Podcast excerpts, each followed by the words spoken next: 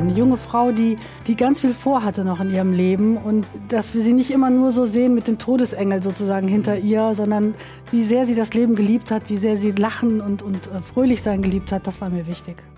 Hallo, ich heiße Christian Turrey und habe bei Alpha und Omega mit Maren Gottschalk gesprochen.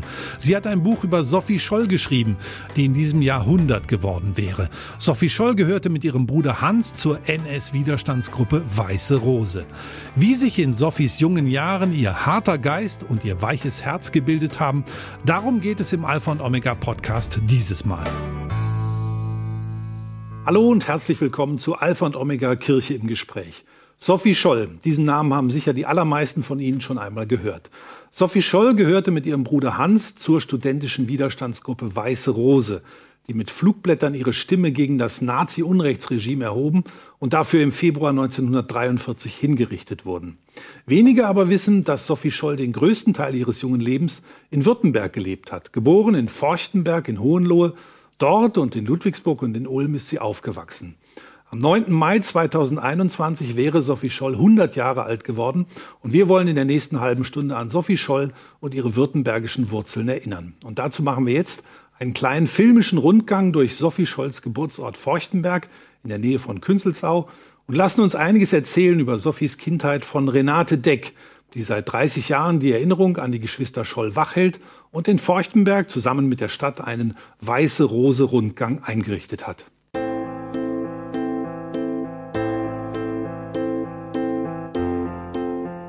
Der Geburtsort von Sophie Scholl hat ihr natürlich sehr viel bedeutet. Sie hat hier laufen gelernt. Das waren ihre ersten Erlebnisse, ihre Kindheitserlebnisse. Ja, ihre wichtigste Station ihres Lebens, zehn Jahre lang. Was mich fasziniert hat, war ihre Geradlinigkeit. Und gerade in dieser Zeit. Das ist hier die Kirchenstiege, die geht steil zur Kirche hoch vom Rathaus. Die Sophie Scholl saß gerne hier am Eingang und hat hier hochgeschaut. Es war in der Zeit, wo die Sophie Scholl hier lebte, ähm, der Schlittenberg. Da ist man von oben von der Kirche bis fast zum Kocher runtergekommen, im Sauseschritt.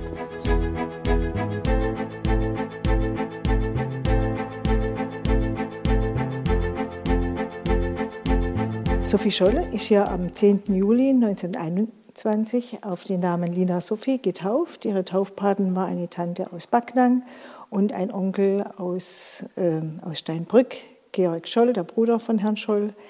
Der Glaube als Kind hat für die Sophie Scholl eine große Bedeutung gehabt. Die Mutter war ja ehemalige Diakonisse und hat hier auch Kinderkirche geführt.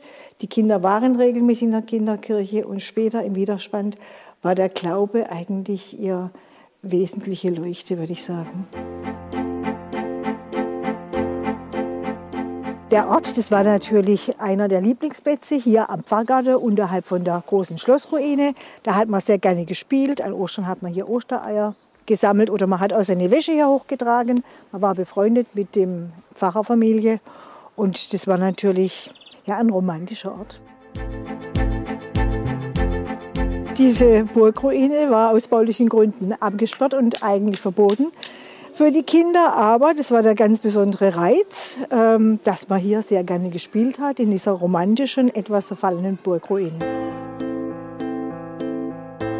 In Forchtenberg, das sieht man ja heute noch, obwohl es verändert hat. Die Natur ist hier ganz nahe. So viel Scholli Natur ist überhaupt äh, nicht zu trennen. Und man sieht es ja auch hier in der Umgebung, wie schön das heute noch ist, wie hier die Natur strahlt. Und bis zur kleinsten Blume war Sophie Scholl äh, mit der Natur verbunden.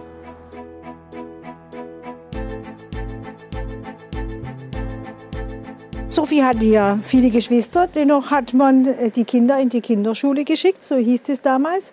Die Kinderschule war in dem Nebengebäude. Da waren ungefähr 70 Kinder untergebracht mit einer Schwester. Man hat sehr viel religiöse Geschichte gehört, man hat sehr viel gesungen. Aber man hat hier auch einen sehr schönen Platz gehabt, ähm, wo heute das Logo der Weißen Rose ist. Einen Platz gehabt zum Spielen, Sand und Radelrutsch. Das war für die Kinder eine schöne Zeit.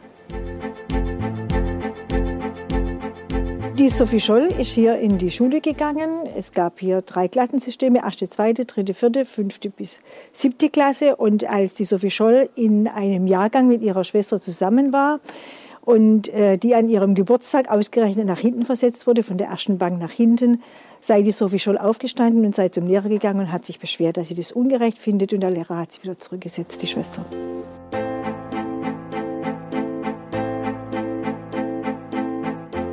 Ist überhaupt nicht zu trennen. Also Sophie konnte kein Wasser sehen, ohne mit Schuhe und Strümpfe auszusehen und sich im Wasser zu tummeln. Wasser hier natürlich in Forchtenberg mit der Kupfer und mit der Kocher war das Element zum Baden schlechthin. Sie hat hier mit sechs Jahren schwimmen gelernt, erzählt ihre Schwester Inge. Und sie ist sofort, eigentlich zwar im Hundepadenstil, über den Kocher geschwommen. Aber das ist schon eine ganz tolle Leistung für so ein Mädchen. Und am anderen Ufer haben sie sich dann an, an den Weiden ähm, hängen lassen und sich mit der Strömung mittreiben. Und hier sieht man ja so eine Idylle. Da sitzt die Sophie Scholl in der Mitte, ihre Schwester ist dabei, die andere Schwester und der Bruder Hans. Und äh, auf der Seite, das ist ein Mädchen, das ist die Tochter von der Apothekersfrau in Forchtenberg, die Frau Jakobs, mit denen sie ja gut befreundet waren. Die Sophie Scholl hat sicherlich äh, Forchtenberg im Herzen weitergetragen. Es war ihre Wurzeln. Es war ihre Wurzel von Kindheit an, ihre, ihre Sprache. Ähm, es war einfach der Segensort.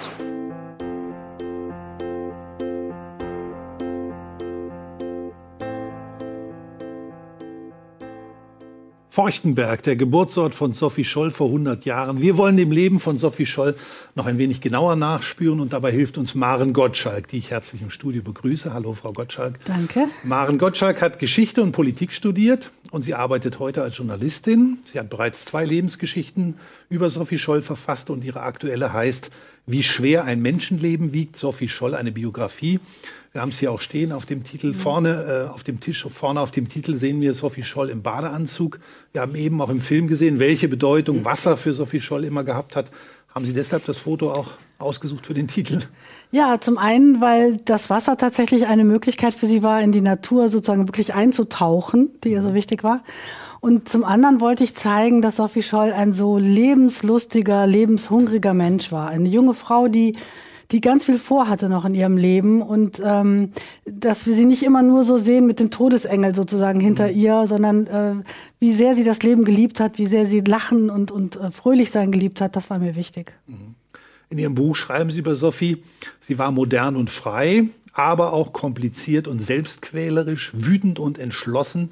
Das heißt, es lohnt sich auf jeden Fall, sich mit ihr näher zu beschäftigen. Auf jeden Fall. Das ist eine ganz spannende Persönlichkeit, die ja nun für unsere deutsche Geschichte auch enorm wichtig ist. Und insofern, glaube ich, gibt es sehr viel zu entdecken an ihrer, an ihrer Geschichte. Sie haben in München studiert und damit auch an derselben Universität, an der auch Sophie äh, studiert hat, ab 1942. Kam daher auch eine besondere Beziehung ja. zu Sophie Scholl? Ja, auf jeden Fall. Also ich bin ja jeden Tag durch diesen Lichthof durchgegangen, ja. äh, in dem sie verhaftet worden ist. Natürlich habe ich nicht jeden Tag äh, an diese Geschichte gedacht, aber doch relativ häufig. Und ähm, für mich ist der Lichthof äh, von der Uni wirklich so ein magischer Ort. Und das ist, es war ein besonderes Gefühl, dort zu studieren, wo sie auch studiert hat, ja. Mhm. Ich möchte gerne nochmal nach Feuchtenberg zurückgehen, dem Geburtsort. Wir haben auch noch einige Fotos vom mhm. Stadtarchiv in Kreilsheim zur Verfügung gestellt bekommen, die wir zeigen können. Hier erstmal die Eltern von Sophie, Lina und Robert Scholl. Der Vater Robert war ja Bürgermeister dort in Feuchtenberg und deshalb kam die Familie überhaupt nach Feuchtenberg. Und dann haben wir noch zwei weitere Fotos. Da ist Sophie beim Spiel mit Puppen zu sehen und dann einmal, wie sie auf einem Zaun sitzt. War Feuchtenberg so eine Art Kindheitsparadies ja. für Sophie? Auf jeden Fall. Also sie war, ist dort sehr behütet aufgewachsen mit den vielen Geschwistern, äh, frei auch, äh, aber auch natürlich schon mit, mit klaren Regeln auch in der Familie. Also ich glaube, das ist genau das, was Kinder ja auch so lieben, so Freiheit, aber auch klare Regeln. Mhm. Und die Natur war für sie so wichtig und ähm, ja, ich glaube, es war ein richtiges Paradies, das Kreuchtenberg. Bisschen Bullabü manchmal so richtig. Bisschen oder? wie Bullabü, ganz genau. ja. Mhm. Und trotzdem ist sie äh, nach Feuchtenberg nicht mehr zurückgekommen, als sie dort ja. weggezogen war. Also ja, weil es ein sehr brutales Ende gab dieser Zeit. Der Vater mhm. wurde abgewählt äh, als mhm. Bürgermeister, hat sich dann mit den Feuchtenbergern sehr überworfen. Und die Familie musste wirklich unter sehr hässlichen Umständen dort wegziehen. Und Sophie war die einzige der Geschwister, die nie wieder dorthin gekommen ist, was mhm. sicherlich auch ein Schmerz war für sie, denke ja. ich. 1930 sind die Scholz, die Familie, nach Ludwigsburg gezogen. Da haben sie in der Nähe vom Bahnhof gewohnt. Mhm. Wir sehen es hier, die Wohnung in der Myliusstraße. Heute ist eine Apotheke unten drin. Damals wohl eine Bäckerei. Mhm. Und sie spielen auch ab und zu die Kinder im Park rund um das Schlösschen Favorit. Und da haben wir ein Foto von der ganzen Familie oder fast die ganze Familie. Vielleicht hat es die Mutter gemacht. Denke ich auch, genau, weil sie nicht drauf ist. Ja, ja. also man sieht links mhm. den Vater und dann die Inge, die älteste Schwester. Überhaupt die älteste der Geschwister, dann Hans, dann Elisabeth und die ist, ja, ist letztes Jahr mit 100 mhm. Jahren gestorben. Dann kommt Sophie und dann der Werner. Was war das für eine Familie, in die Sophie da reingewachsen ist? Ja, es war eine, eine bürgerliche Familie. Beide Eltern kamen zwar aus sehr kleinen Verhältnissen und wollten sich daraus auch ein bisschen befreien, wollten auf jeden Fall, dass ihre Kinder es mal besser haben, wie das so viele Eltern gerne wollen. Und sie haben sehr viel Wert auf Bildung gelegt. Also die Kinder haben sehr viel gelesen. Sie waren auch doch äh, angehalten, in der Schule sich anzustrengen. Sie haben Musikunterricht, äh, Musikinstrumente gelernt. Äh, sie sollten sich mit Literatur, Kunst äh, auskennen. Äh, der Vater war auch ein, glaube ich, ein sehr strenger strenger Vater, ähm, so von seiner Persönlichkeit her auch nicht so ganz einfach und auf jeden Fall ein guter Sparingspartner, um diskutieren zu lernen. Also das war auch eine harte Schule, denke ich, äh, ja. wo sie viel gelernt haben auch. Und die Familie hat viel diskutiert. Absolut, ja. Und vor allem als die Nazis an die Macht kamen, haben ja. die viel diskutiert, ja. ja. In Ludwigsburg, Sie haben auch gerade Bildung angesprochen, ist Sophie in eine evangelische Mädchenvolksschule gegangen, die ist auch heute nach ihr benannt. Und ihrer Mitschülerin, der Irene Benz, hat sie gezeichnet und geschrieben ins Poesiealbum. Wir haben hier mal dieses Poesiealbum, linke Seite, rechte Seite, linke Seite, wo sie so einen Baum gießt und rechte Seite hat sie einen Spruch reingeschrieben. Da war sie zehn Jahre, muss man auch bedenken, für die zeichnerischen Künste mhm. da. Sie hat reingeschrieben, lass nie den frohen Mut dir rauben, halte fest und halte fest an deinem Glauben, in guten wie in schlimmen Tagen so wirst die Last du leichter tragen. Ein fester Stab ist kindlich Gottvertrauen. Zur Erinnerung an deine Sophie Scholl. Das kommt einem natürlich heute ein bisschen fast schon prophetisch vor. Ne? Ja, wobei man natürlich sagen muss, man hat als Kind solche Poesiealbumsprüche mhm. natürlich abgeschrieben, die man von der Mutter oder den großen Schwestern genannt ja. bekam. Zu viel würde ich vielleicht nicht hineininterpretieren. Aber man sieht schon an Sophies Eintragung in die Poesiealben der, der Mitschülerin auch ihre, äh, ihren klaren Strich auch. Sie hat ja sehr schöne Zeichnungen da auch äh, mhm. hinterlassen. Und insofern sieht man schon so den frühen Blick für Details auch mhm. bei ihr. Aber die Blume daneben ist keine weiße Rose. Ne? Nein. ja, weil man ja auch nicht genau hm. weiß, wo kommt der Name eigentlich her ne, mit der weißen ja, Rose. Ja, auf jeden Fall noch nicht aus der Zeit, denke ich mir. Nein, das weiß man nicht ganz genau, aber das ist ja auch äh, gewollt eigentlich. Das, das wollten ja auch die, die Scholz später gar nicht erzählen so genau, damit man nicht irgendwelche Rückschlüsse vielleicht mhm. ziehen kann auf irgendwas.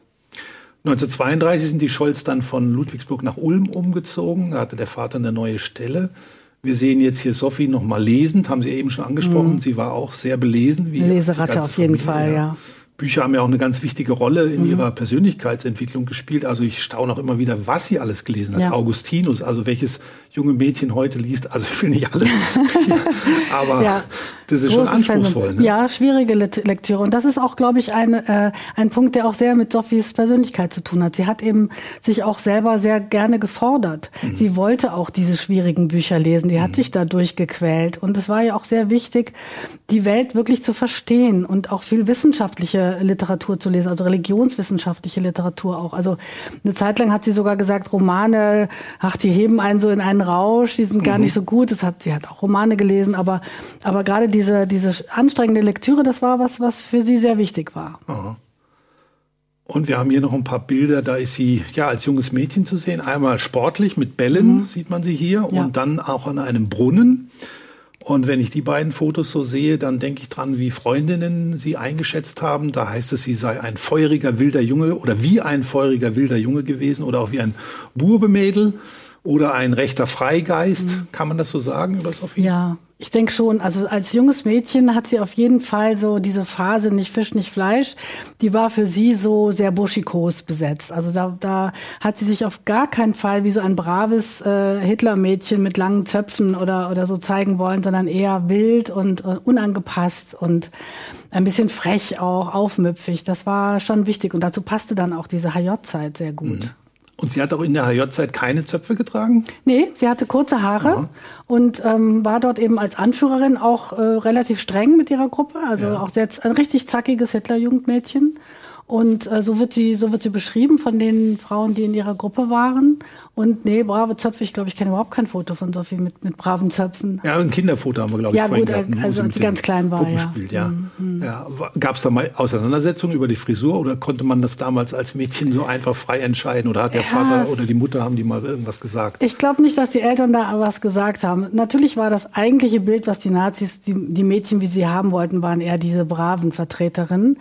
Und da fiel sie schon so ein bisschen raus. Aber ich denke, man hat das toleriert in dieser Zeit noch, äh, weil sie eben als Anführerin wohl auch die Mädchen sehr gut begeistern konnte und sie eben dazu bringen konnte zum Marschieren und zum äh, Zeltlager, Wandern und weiß ich nicht was alles. Insofern hat sie da wahrscheinlich, ähm, hat man das akzeptiert, dass sie nicht so aussah, wie man es jetzt ganz genau gewollt hätte. Ja. In Ulm haben die Scholz in verschiedenen Häusern gewohnt. Wir haben noch mal ein Foto hier, da das ist aus der Olga-Straße. Damals hieß die dann Adolf-Hitler-Straße. Ja. Da haben sie gewohnt im ersten Stock und dann zuletzt am Münsterplatz, also direkt neben dem berühmten Ulmer Münster. Und dieses Haus ist aber im Krieg zerstört worden. Da gibt's jetzt in der Nähe dieses Hauses gibt's eine Stele von Ottel Eicher, ähm, der spätere Mann von der Inge Scholl. Und da sind auch, ist auch ein Zitat draus aus dem Flugblatt der Weißen Rose. Wir sind euer schlechtes Gewissen. Die Weiße Rose lässt euch keine Ruhe. Und in Ulm geht Sophie, Sie haben es eben auch schon angesprochen, da ist sie zwölf Jahre alt, geht sie zur Hitlerjugend, Anfang 34 und sie wird ein Jahr später auch Jungmädelschaftführerin, ihre Geschwister auch. Äh, Das hat aber der Vater auch sehr kritisch gesehen, aber trotzdem hat sie da mitgemacht. Warum eigentlich? Also ich glaube, sie hatte gar keine große Chance, da auszuscheren. Die großen Geschwister Inge und Hans wollten ja unbedingt in die Hitlerjugend, wie das alle Jugendlichen wollten damals. Einmal, weil sie sich abgrenzen wollten natürlich vom Elternhaus. Das ist ja ideal gewesen. Die Eltern waren total dagegen. Also was konnte man Besseres haben in der Pubertät, als zu sagen, ich mache da mit.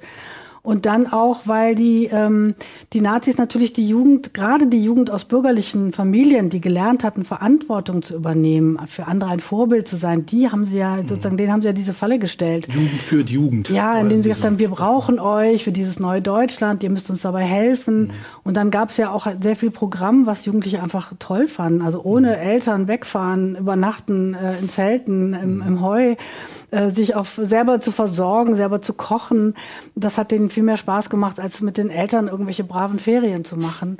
Und ich denke, als dieser Riss durch die Familie Scholl ging, wegen Hans und Inge, da war Sophie und Elisabeth, die hatten keine Chance. Die wollten einfach dasselbe machen, was die großen Geschwister gemacht haben. Das war für die völlig klar. Und so ist sie dann auch da reingerutscht.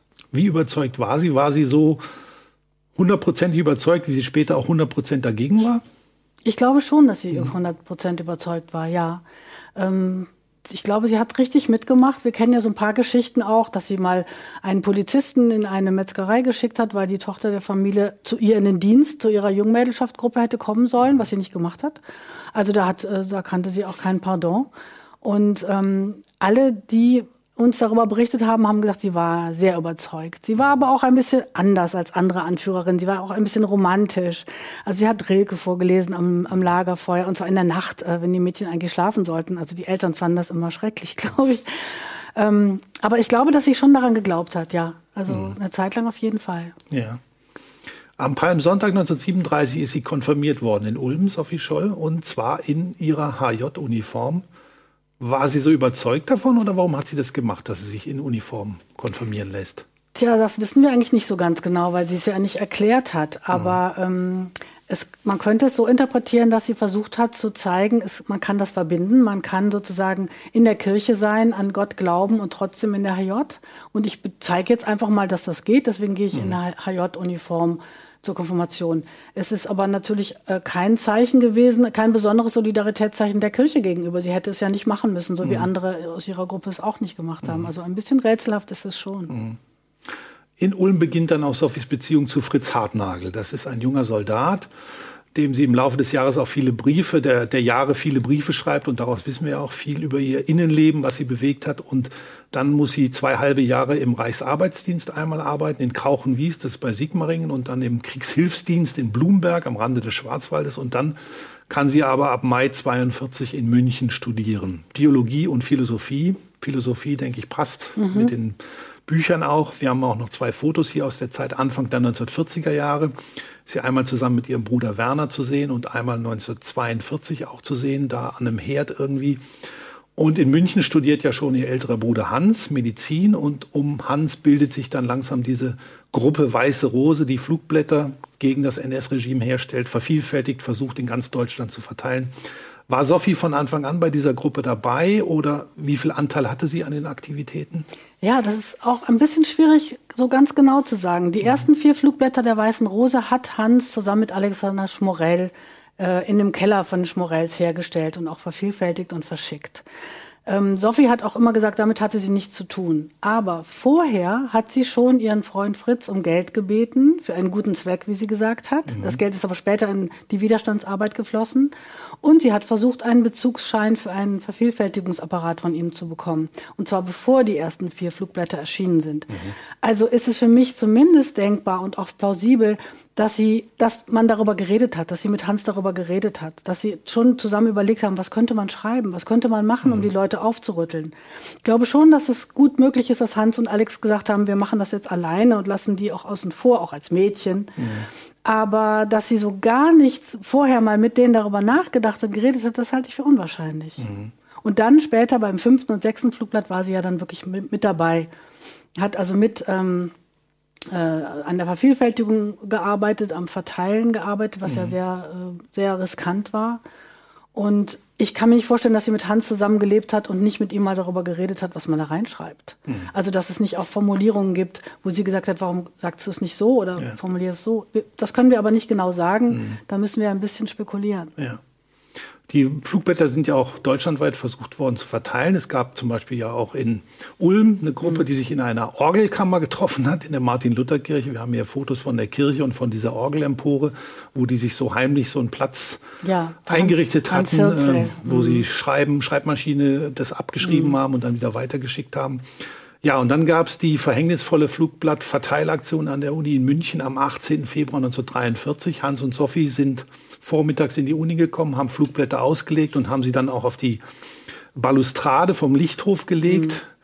Und dann haben sie ihnen noch einen Stoß gegeben und dann segeln die so. Ja, die Sophie hat den Stoß gegeben. Mhm, ja, ja, Sophie hat den Stoß gegeben mhm. und ein Pedell, ein Hausmeister, äh, überrascht sie dabei, hält sie fest, benachrichtigt die Polizei. Warum sind die eigentlich geflüchtet? Sie hätten doch den Pedell einfach wegstoßen können oder so. Sie hätten dem, wären sie, wahrscheinlich wären sie schneller gewesen als er, das stimmt. Ja. Aber er hatte sie ja gesehen.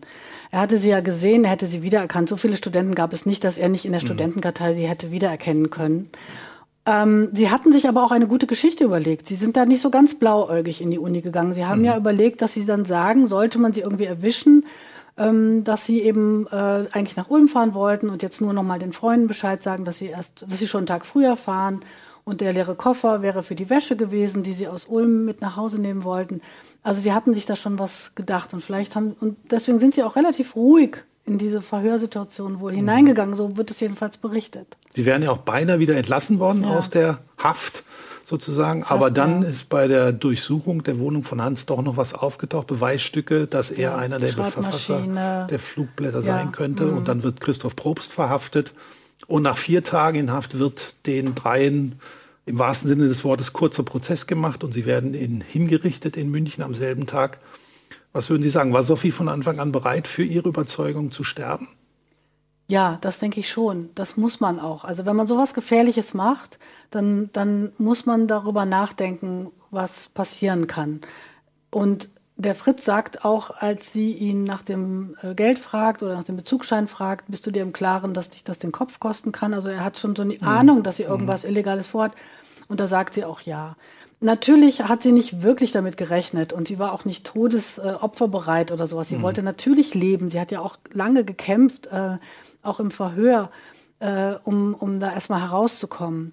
Aber grundsätzlich war ihr klar, was passieren konnte. Und da als sie merkte, dass sie da nicht mehr rauskommen würde, hat sie dann ja auch genau das ganz klar gesagt, dass sie die Folgen auf sich nehmen würde und hat ja nicht um Gnade gebettelt oder mhm. nicht versucht, sich nochmal irgendwie rauszuwinden und zu sagen, ich bin da nur so reingeraten und äh, hat ganz klar die Konsequenzen getragen. Zu ihrem 100. Geburtstag ist jetzt auch eine Sondermarke der Post erschienen und darauf wird sie an ihrem Todestag zitiert mit den Worten, so ein herrlicher sonniger Tag und ich soll gehen, was liegt an meinem Tod, wenn durch unser Handeln Tausende von Menschen aufgerüttelt und geweckt werden? Und dieser letzte Wunsch ist aber leider nicht in Erfüllung gegangen, denn es gab ja keine Revolution oder keinen Aufstand. Dann hat die Weiße Rose ja eigentlich doch nichts erreicht, oder? Es kommt darauf an, äh, wie man das sieht. Ja, sie haben den Krieg wohl nicht verkürzt und es gab keinen Aufstand an der Uni, wie sie sich das gewünscht haben. Mhm. Aber wir wissen erstens nicht, wie viele Leute sich von diesen Flugblättern doch haben berühren lassen. Und heutzutage ist die Weiße Rose Symbol für Freiheit, Menschenwürde, Gewissen in allen möglichen Ländern dieser Welt. Insofern haben sie doch sehr, sehr viel erreicht. Anders wahrscheinlich, als sie es sich vorgestellt haben. Aber ähm, ich denke mir, das ist doch eine, eine unglaubliche Erfolgsgeschichte eigentlich, wenn man sich anschaut, dass Menschen auf der ganzen Welt die Weiße Rose kennen. Mhm. Und man sieht ja auch, wie viel äh, es heute gibt. Äh, es gibt von ihr eine Büste in der Walhalla bei Regensburg, wo berühmte Persönlichkeiten mhm. ausgestellt sind. Bei der Expo 2000 wurde sie äh, auf sie aufmerksam gemacht. Was ist sie denn für Sie? Was würden Sie sagen? Ist sie eine Heldin? Ist sie eine Heilige? weil ja der Glaube auch eine große Rolle für Sie gespielt hat. Wie der Glaube sie war wichtig für Sie. Eine Heilige ist sie nicht aus meiner mhm. Sicht, eine Heldin schon, denn wie gesagt, sie hat sich dazu entschlossen, ihren eigenen, sozusagen ihre eigene Sicherheit aufzugeben, um sich stark zu machen für dieses Land. Und ähm, ja, sich den, den Mut gehabt, wirklich ähm, diese, diese Arbeit, diese Widerstandsarbeit zu machen und dann eben im Verhör auch sich nicht brechen lassen und im Verhör auch ganz gerade aufrecht geblieben, um zu sagen, das ist das, warum ich das gemacht habe, dazu stehe ich auch, die Konsequenzen trage ich, das ist für mich schon heldenhaft, ja. Was ist Ihr Erbe? Wie, wie, wie soll man sich an Sie erinnern oder was soll aus Ihrem Handeln heute für folgen? Also ich denke, ihr Erbe kann nur sein, dass wir versuchen, diese Demokratie, in der wir das Glück haben zu leben, zu verteidigen. Dass wir eben sagen, das ist ja nicht selbstverständlich. Sophie hätte gerne in so einem Land gelebt, äh, in dem wir heute leben. Aber das ist keine Selbstverständlichkeit, die wir einfach so hinnehmen sollten, sondern wir müssen kämpfen darum, dass wir diese, diese Werte, die uns wichtig sind, verteidigen. Wir haben ja die Gegner der Freiheit schon in unseren Parlamenten. Und deswegen glaube ich, wenn wir ihr Erbe ernst, wenn wir das ernst meinen, dass wir sie bewundern, dann müssen wir uns immer fragen, wo muss ich den Mund aufmachen, wo muss ich äh, meine Meinung sagen. Und äh, das ist das Erbe, ja. Vielen Dank, Frau Gottschalk, für das Gespräch. Harter Geist, weiches Herz, Sophie Scholl zum Hundertsten. Das war unser Thema heute hier bei Alpha und Omega. Danke fürs Zuschauen. Bis zum nächsten Mal bei Alpha und Omega. Alpha und Omega, der Podcast, ist ein gemeinsames Format der katholischen Bistümer Rottenburg, Stuttgart und Freiburg. Zu sehen sind die Sendungen bei den privaten Fernsehsendern in Baden-Württemberg und bei Bibel TV. Weitere Infos unter www.kipp-tv.de.